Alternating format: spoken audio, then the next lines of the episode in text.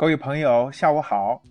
欢迎继续收听由萝卜花为您带来的彭凯平教授的《孩子的品格》一书，第五章自控力，第五节意志力，从被动到主动的自控。如果说自控力所代表的情况对人们来说是被动应对，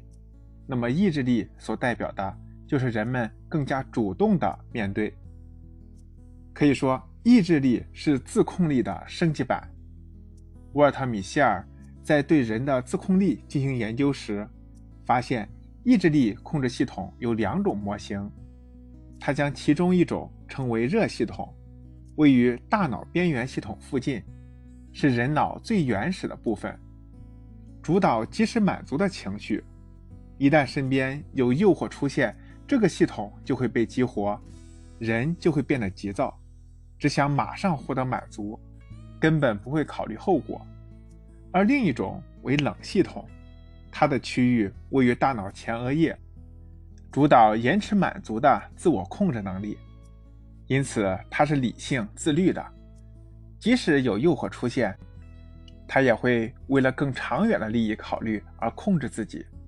这两个控制系统的关系既互相协调，又相互抑制。著名作家简·麦格尼格尔在他的《游戏改变世界》一书中说：“相比于游戏，工作和学习就是我们最不想面对的破碎的现实。因为游戏几乎能激起我们所有的内心需要：成就感、胜任感、荣誉感、归属感，所有我们在现实中渴望却难以满足的欲望，都可以从游戏中获得。”所以在现实生活中，很多网络游戏成瘾的人是很难打起精神专注于学习或工作的，因为游戏比学习或工作好玩太多，而他们又是唾手可得的。上面这段话形象而科学地解释了现在很多家长的困扰：为什么孩子玩电子游戏可以玩一天？而学习十分钟就感到烦躁，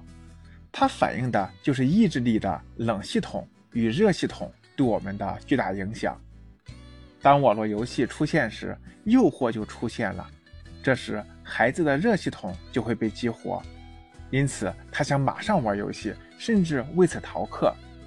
在这种情况下，孩子的自控力就会被消耗到游戏上，根本没有多余的自控力专注的学习。工作，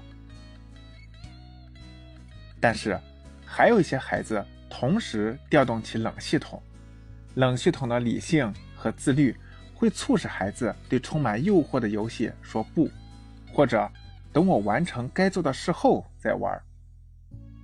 虽然这些孩子也很想玩游戏，但因为冷系统的启动，他们会通过延迟满足的方式，很好的控制自己即刻的欲望与冲动。让自己先去完成眼下的学习、工作或其他更重要的事。因此，如果一个人想提升自控力，就要通过抑制意志力热系统的启动，或者激发并强化冷系统启动的方式进行。接下来，我们就看看有哪些好方法可以达到这两个目的。具体这两个好方法，我将在下一节和您继续分享。欢迎您继续关注，谢谢。